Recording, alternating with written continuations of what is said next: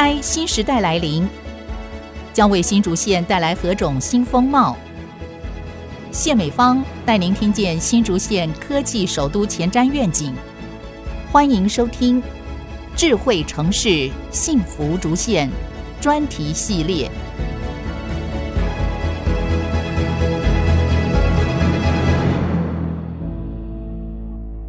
欢迎听众朋友再度收听《智慧城市幸福竹县》，阁主谢美芳带您在空中快速浏览新竹地方以及科技的讯息。首先要带您关心的是，台积电在一月十八号所举行的一场法说，由于是台积董事长刘德英今年六月退休之前所主持的最后一场法说，因而受到广泛瞩目。台积公布二零二三年 Q4 合并营收六千两百五十五亿台币。税后纯益两千三百八十七亿，每股盈余达九点二亿元，和去年同期表现大致持平。而与前一季比较，二零二三年 Q4 营收增加百分之十四点四，税后纯益增加百分之十三点一。展望今年 Q1 业绩的展望，预估合并营收介于一百八十亿美元到一百八十八亿美元之间。台积同时看好今年营运，为这家同时重申会是健康的一年。尤其将会受惠于领先业界的三纳米技术持续强劲成长，而市场对于五纳米技术的强烈需求和旺盛的 AI 相关需求。对于海外扩厂的新进度，刘德英则是表示，日本正在熊本建立一座特殊制程技术晶圆厂，采用十二、十六纳米以及二十二、二八纳米制程技术。同时，就在二月二十四号将为晶圆厂举行开幕式，预计如期在今年的 Q4 进入量产阶段。至于进度较落后的美国亚利桑那州部分，刘德英指出，台积正和美国政府就奖励以及税收抵免补助保持着密切持续沟通。第一座晶圆厂在厂务供应链基础建设和公用设施供应设备安装部分，则是取得了重要的进展。刘德英对此认为，双方是双赢的局面。而按照原定计划，二零二五年上半年开始 N4 制程技术量产，也相信晶圆厂开始营运之后，就能在亚利桑那州提供和台湾晶圆厂相同水准的制造品质以及可靠度。至于在欧洲部分，欧洲晶圆厂计划会在 Q4 开始新建，台湾也将为明年开始量产 N2 做准备。台积正计划和合资伙伴共同在德国德勒斯登建立一座以汽车和工业应用为主的特殊制程晶圆厂。晶圆厂计划在今年 Q4 开始新建。至于在台湾，台积正继续投资扩大先进制程产能来支援客户需求。像是有鉴于对于三纳米制程技术多年的强劲需求，台积电正扩大南科的三纳米产能，同时也为明年开始量产的 N2 做准备。计划在新竹、高雄科学园区建立多阶段两纳米制程技术，来支援客户强劲的结构性需求。此外，刘德英对他本人即将退休卸下董事长一职，则是首度公开发表感言，表示个人能在台积工作三十年非常幸运。三十年前，他是一个仅有四人的晶圆厂建厂小组小组长，现在能做到台积电董事长是他的荣幸。刘德英也分析，台积电的成功取决于以最有效率、最具成本效益的方式，大规模提供业界最领先的制程技术。使得所有创新者能成功向世界提供最好的产品。他对于个人能在台积服务三十年，用了“非凡的里程”这几个字来形容，也表示尽管自己退休，不过经营团队中许多成员也已经在台积电工作非常多年，台积电只会越来越好。他也透露，台积电提名及公司治理及永续委员会也已经推荐总裁魏哲嘉接任下一届的董事长。今年六月，如果顺利当选，魏哲家将会继续目前的总裁职务，等于说是一人身兼二职。刘德英也坦言，相当期待在退休之后和家人共度更多的时光，开启自己人生的新篇章。接下来我们要关心的是。进入二零二四年，全球产业景气究竟表现如何？全球测试设备大厂爱德万台湾董事长吴万坤最近就表示，去年半导体产业是处于库存调整期，使得景气下滑，也影响测试设备需求降低。不过，目前终端消费电子产品库存消化已经告一个段落，预期二零二四年的需求会有机会上升。同时，在 AI、HPC 应用发展趋势延续带动之下，预估今年测试设备需求会较去年有所成长。因此，爱德万也看好未来几年时间，AI、HPC 应用会是带动 SOC 测试设备成长的主要动力。主因在于测试时间拉得越长，而电动车、燃油车等车用晶片也将因此进行换新，需求增加，加上工控的应用领域往上带动电源和类比晶片测试设备需求。只要有晶圆产出，它就要测试。Nomad somewhere，不管是日本，不管是台湾，或者甚至，对不对？它送到哪里去？但是它一定都要测，不可能东西生产出来是不测的，这是不可能的。所以我们为什么一直觉得说未来爱德万的前景还是相当相当看好的？另外一个最主要的原因，就是因为产品越来越复杂，所需要的测试也越来越复杂，要求越来越高。那在这样的一个情况下的话，它的测试是一定免不了的，所以这也就是为什么我们有这样的一个 confidence。以前我们觉得 FT 可能会慢慢慢慢 swing，可是现在发现其实 FT 并没有如我们预期 swing 的这么多，反而是 CP 的增加，还有未来甚至我们认为 die level 这一块的需求可能会是另外一个成长。我们有花了很多的这个 RD 的 resource 在这个上面。此外，针对市场热议的 HBM，爱德万测试则是推出全系列测试设备，从 die level 到 system level 都有。随着测试时间、设计复杂度及功能性增加，会带动高阶测试设备的需求。而随着先进封装产能的扩大，也将推升相关的设备需求。长期发展看来，爱德万同时引用数据表示。测试设备市场规模持续往上，虽然有周期性的波动，不过底部会越垫越高。预期今年起成长到二零二六年、二零二七年，则是下一波成长周期的开始。SOC 测试设备市场长期成长趋势是不变的。至于测试的项目，看来爱德万今年包括系统单晶片、SOC 自动化检测 ATE 需求会回温，预估可以达到四十亿美元规模，年成长率达百分之十九。主因在于三奈米先进制程测试需求上升。此外，小晶片 Chiplet、自动驾驶、电池管理、AI 以及高效能运算 HPC、高频宽记忆体 HBM 以及 DDR5 记忆体等应用，也会带动半导体晶片测试的需求。对于地缘政治风险的因素，爱德万则是评估变数有好有坏，每个区域市场都有自备半导体产线，投资设备需求也跟着扩充。而在 AI、HPC 领域之外，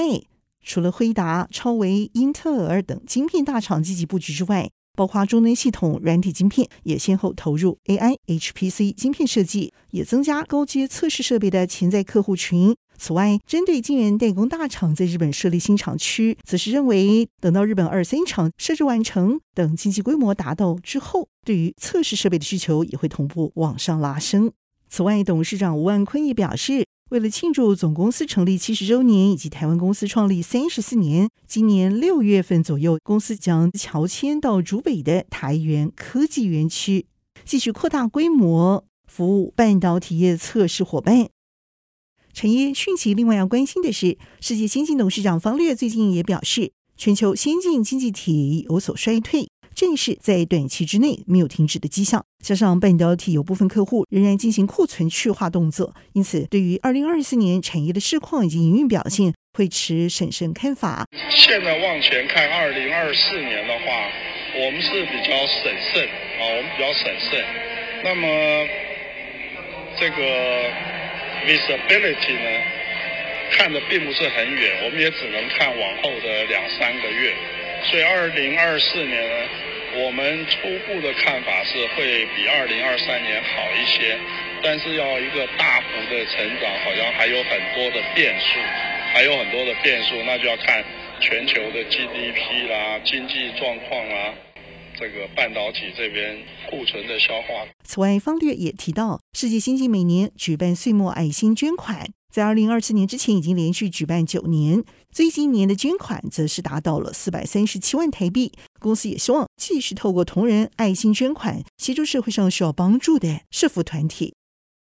在台湾科技界享有最高荣誉“台湾科技界诺贝尔奖”之称的潘文渊奖，最近把最高荣誉，也就是终生成就奖，颁给了联发科副董暨执行长蔡立行博士。蔡立行是美国康奈尔大学材料科学及工程博士，在一九八九年加入台积电之后，就展现优异的执行能力绩效，协助台积几个晶圆厂建制，同时先后担任多项重要管理职位，包括台积电总经理暨执行长。二零一四年转任中华电信董事长，带领公司转型升级，领先推动四 G 开发，四 G 智慧城市应用。同时，在二零一七年加入联发科，担任共同执行长。透过他在半导体制造、电信业经验以及国际化管理长才，持续投资低功耗处理器、五 G、WiFi、AI 等关键技术，带领联发科开创新局。除了在亚洲地区持续成长，也在美国、欧洲、日本市场大幅拓展足迹，屡创营收新高，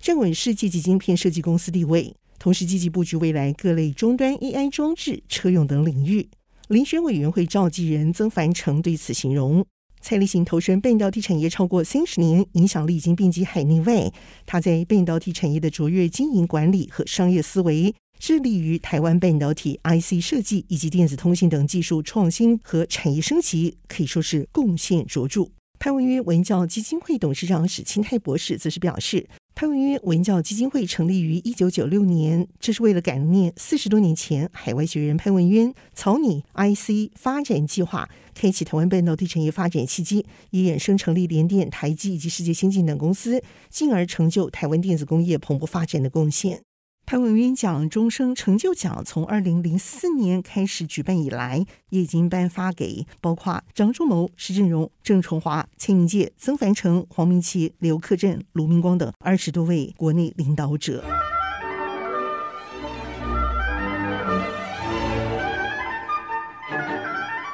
教育是百年树人的工作，新竹各级学校培养各式人才，可以说是不遗余力，甚至也把触角引伸向了 ESG 发展。其中，阳明交大在永续发展和 AI 领域上成为重要亮点。例如，二零二三年导入的智慧路灯，透过 AI 自动化统一管理校园超过一千两百盏路灯。也针对耗能最高空调导入最佳化节能演算策略，估计省下三成空调耗能，每年约可省下百万度电。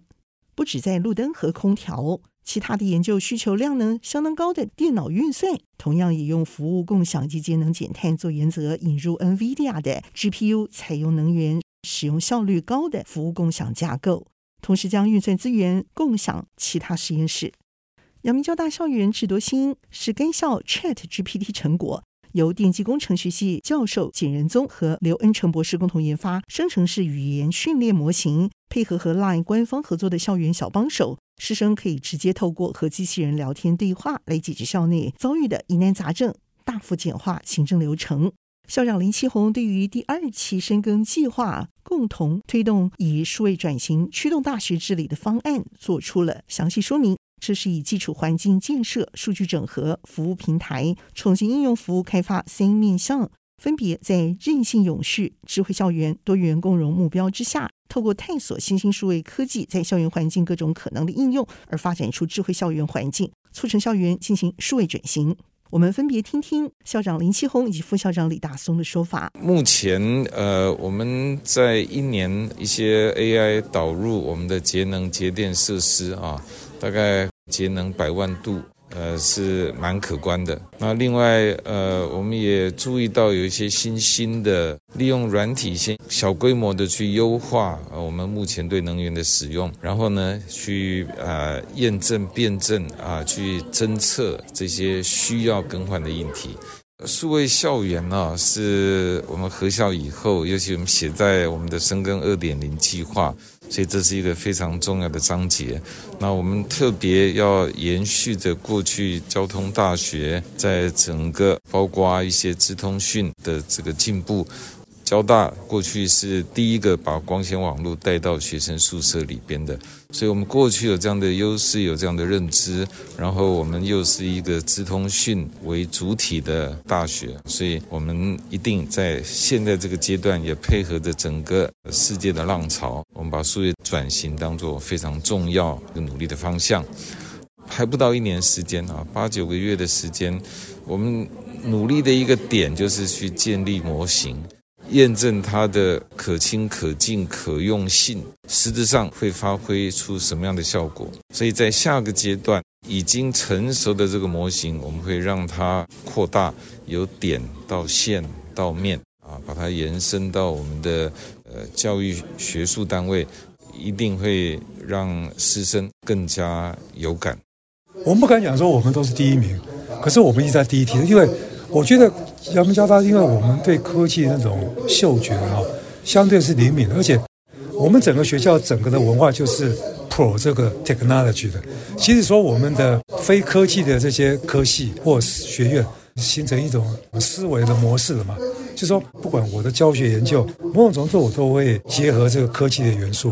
啊。即使说我们人社学院，我们整体来讲，我们对科技的这个嗅觉是灵敏的，接受度是高的，那有更强烈的意愿去引进这些新的科技。来提升我们学校的运作的各个不同的面向，不管在国内或在全世界来讲，我认为我们都是在第一梯队的。整体方案进行三年，二零二三年进行第一年推动，就以数位校园做主轴，目前已经初具成果，未来也将持续规划更多创新项目，服务师生、员工和广大校友、社会人士。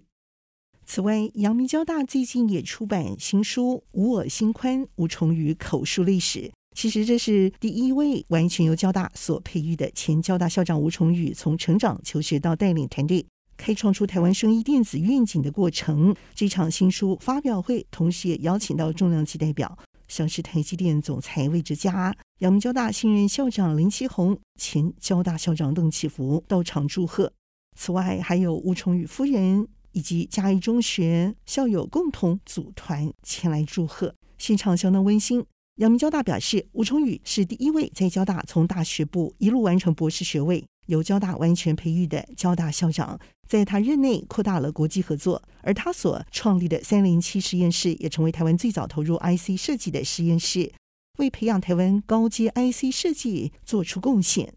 一九九一年，吴崇宇借调国科会工程处处长期间，也推动国科会首度的产学合作，成立晶片设计制作中心 （CIC）。奠定台湾 IC 设计产业的里程碑。而在一九九零年代初期，吴崇宇转往仿生晶片研究，首度将仿生以 IC 实现，踏上生医电子领域研究漫漫长路。两千年之后，他则开始带领跨领域团队打造人工视网膜和癫痫控制晶片，开创台湾生医电子愿景。从二零二零年学校退休之后，就投身业界，率领创新公司，致力把研究技术进行产品化，持续实现造福患者的梦想。此外，书中也特别记载，他念嘉义中学、交大，一直到研究所，跟着吴清源老师学习认真实验。同时回忆有一次老师带着他们走过南横，而当时共同学习的魏哲家，如今已成为世界知名的台积电总裁。对此，吴崇宇表示，写书过程让他一路走来。想念起每一位帮助过他的人，他始终怀抱着感恩和感谢之意。魏哲家致辞表示，一九七五年硕士班就和吴崇宇认识，当时魏哲家硕一，吴崇宇硕二。吴崇宇学问很深，很明显高出自己一大截呢。他说，当年一大堆高手在一起，还好那些高手都没有加入台积电，否则今天的台积电总裁就不姓魏了。他最记得的是吴崇宇学问高，做人修养好。也从来没有看过他疾言厉色呢。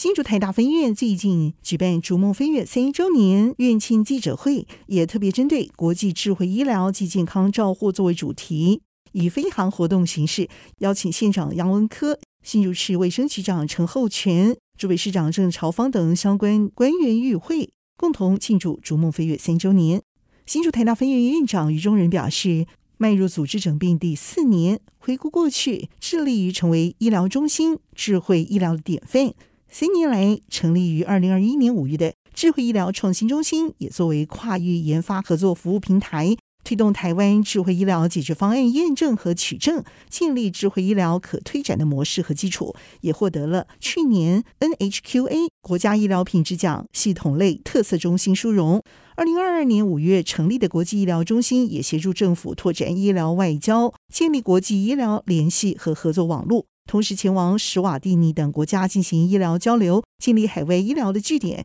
也输出医疗技术和培训外国医师人员，协助医疗资源不足国家提升医疗水准，申请社会责任。而在二零二三年，则是开办国际医疗特约门诊。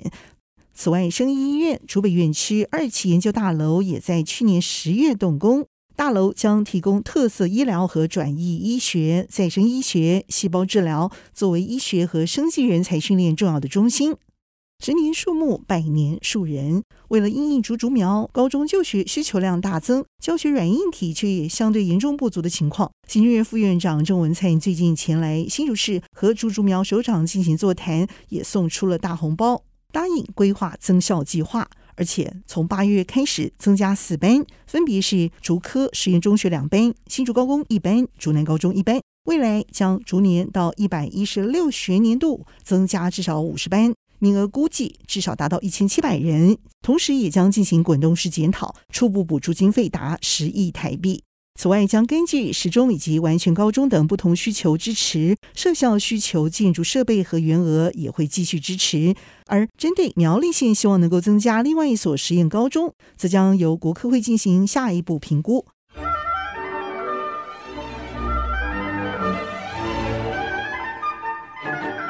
位于光复路上一所高中学生，则是继续用成果展展现学生三年来的毕业成效。光复中学设计群第二十届的成果展就以“眼界”作为主题，“眼”表示慢慢的，引申为蔓延扩展；“界”则是世界设计的边界，缓慢细细的探索设计和自我边界，让边界无界限，扩展为更多可能。“眼界”谐音就是眼界，眼睛的眼。同时也代表着创作眼光独树、视野开阔，要让作品继续创新、大放异彩，非常的棒啊！因为他们其实也是非常的多面向的，也结合到诶不同的文化啊，然后是还有保育的部分，而且还有关心到有一些那个议题的部分啊，所以其实作品其实都还蛮多元的。这一次成果展包括了广告设计、多媒体设计、室内设计。总计二十一组作品，区分成三大指标：用视觉设计、多媒体动画和电影、游戏制作、建筑室内设计三个方向。在专题制作课程当中，重视学生创思、团队合作、设计执行、提报展演综合能力的指标，像是复古糖果包装设计。整体营造童趣、怀念以往时光氛围，也有追求文化视觉刺激的越南式餐厅视觉设计，以及让小孩爱不释手的桌游设计。可玩性上比我当想的当初还要稍微好一点点，就呃还行，对还行。我原本之前就是想做过游戏，但是我自己不会写程式，然后有点难，然后就想说这次毕制，我干脆直接跟他们一起去一组，然后做游戏。就做出这个游戏，感觉还不错。玩乐之余，认识台湾各地文化，还有保育类动物公仔设计，透过产品收藏，让人有保育概念。此外，还有以太空作为主题设计的宠物餐厅，让人助眠、消除压力的中药包包装设计呢。透过这些设计作品，学生要将设计的创意和巧思继续传达全校师生以及社会大众。德式精品咖啡品牌咖啡 D，，咖啡 D 目前已经在全台拓展达到五家门市。二零二四年，咖啡地第一间永续概念店则是选择竹北星际百货正式进驻，店内空间则是依循循环设计理念。融入店内独有的包豪斯空间美学，也响应地产地销永续概念，打造出竹北星级店限定贩售，包括擂茶、激酱风味饮品，糅合在地客家风情。业者也同时推出 Hob and Hope 春节礼盒，包装设计就以年轮后夹心圆形概念出发，结合应景红色设计理念，礼盒还特别选用环保再生卡纸。内容则选用同样具有永续经营理念的合作伙伴，包括阿秀鲜乳、傻蛋等进行原料制作。想要一享美味咖啡，不妨走进这间具有循环设计理念的特别咖啡吧台。在时尚的设计感当中，您可能难以发现已经融入环境友善元素，像是吧台立面采用回收保丽龙再制板，搭配着不锈钢台面，取代了过往瓷砖材料。提升回收性，也大幅降低成本，以及采用百分之五十以上再生回收材料所特制的节绿木装潢材料等，这些一眼都看不出的时尚循环设计，未来则将以竹北星级店作为出发，持续依照循环设计概念应用在每一次的展店计划当中，继续踏出咖啡地的永续步伐。让消费者不止爱上咖啡，更搭上绿色经济列车。我们来听听这家永续咖啡店的绿色设计理念，听听协理伍鸿超是怎么说的。竹北原百的咖啡地其实是我们第一次以 ESG 的角度打造出来的永续概念店。我们舍弃了过去瓷砖的板材，我们用回收的保丽龙来制作我们的墙面。那我们呢，台面也舍弃了瓷砖，而是改用可回收再运用的不锈钢。也希望说这些材料在往后的日子也能够被不断的延续使用下去。那我想，虽然我们是一个简单的一个咖啡的品牌，但是我们所使用的。牛奶跟使用的鸡蛋，我们都是以符合动物福利的角度去出发的。因为其实这些鸡跟这些牛，唯有被更好的照料，它们才能有更好的鸡蛋跟牛奶。那我觉得我们人吃了也才会更安心。而且我觉得这样对环境也好，对地球也好，能够尽更大的一个自己的社会责任。我们希望咖啡地也能够抛砖引玉，影响到更多的同业、更多的品牌。让整个地球更美好。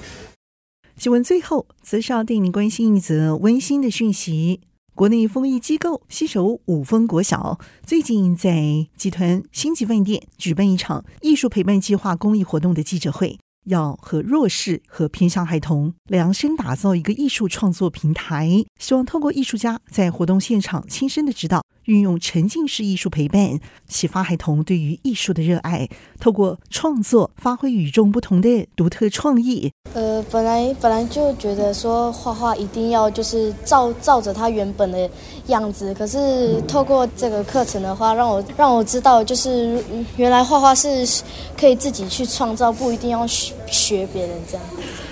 集团总经理邱崇哲对此表示：“这不只是一场艺术创作体验之旅，还是对孩童教育和创造力的展演空间。希望从此激发每位学生的潜能，就把美学实践在日常中。因为艺术的底子是要有爱为基础，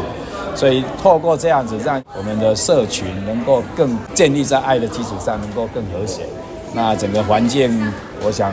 没有艺术的话，就觉得有一个缺陷，所以把这些能够分享到我们从基层的小朋友开始，一直到我们社区里面，把艺术带给这个人群，让他们每一个人都充满艺术，表现真善美。担任陪伴者角色的艺术家夫妻也共同分享陪伴创作，我们听听他们怎么说。孩子们，他从刚开始的时候非常的封闭。然后他的心门是打不开，但是我们透过这个艺术的媒介，用一种嗯潜藏式的、隐藏式的，然后不经意的，然后他在创作过程当中，甚至提问的当中，甚至在自己的手感的感受当中，他找到自己的存在的时候，他的心就打开了。那我觉得，当他心打开的时候，他感觉到有人爱他，有人牵引着他的时候，有人陪伴他的时候，我觉得他的生命就变不一样了。那其实这就是我们最想做的。孩子们的画笔真的是不容小觑。学生们的作品也因此就地和丰益文教基金会以及浩恩文化艺术基金会合作展开的“习得进湿水彩艺术”主题画作，即日起到二月五号，共同在喜来登饭店东莞进行展出。有兴趣的民众不妨前往参观这些萌到不行的画作。以及大师画作共同交汇的绘画光芒，他们是看到任何的素材都会就是去拿来拿利用，那很多像一些生活的衣架、漂流木，很多这样的素材都会把它拿来做一个创作。那后来我们把他们这些创作的素材把它放大之后，自己的故乡可以进一个什么样的一个一个努力？是我们把这个故乡的美透过我们的创作带到全台湾，让大家可以看到。那甚至可能希望可以国际上也也可以被看到这样子。所以我觉得像他们一个启发，让他们会觉得说，我现在学习的每一件事情都是有意义的。那我可能可以因为有一些。机会，那我就可以把它放到更大去，然后可能会被世界舞台看到这样子一个一个可能性，让小朋友心里的这个志向就会设定得很高。那很多他们现在三四五六年级就可以这样子去想法，那我觉得他们的未来是不受限制的。而艺术陪伴之外，丰益机构也长期投入社区经营，包括服务社区住户、公益响应、捐助偏乡。从八十八年至今，也已经对南投埔里山区的弱势、急难、贫困受灾家庭户捐助物资。也设立儿童与青少年奖助学金和家庭急难救助金，协助度过生命难关。同时，每年也携手新竹家福，要让孩子培养更多的正能量。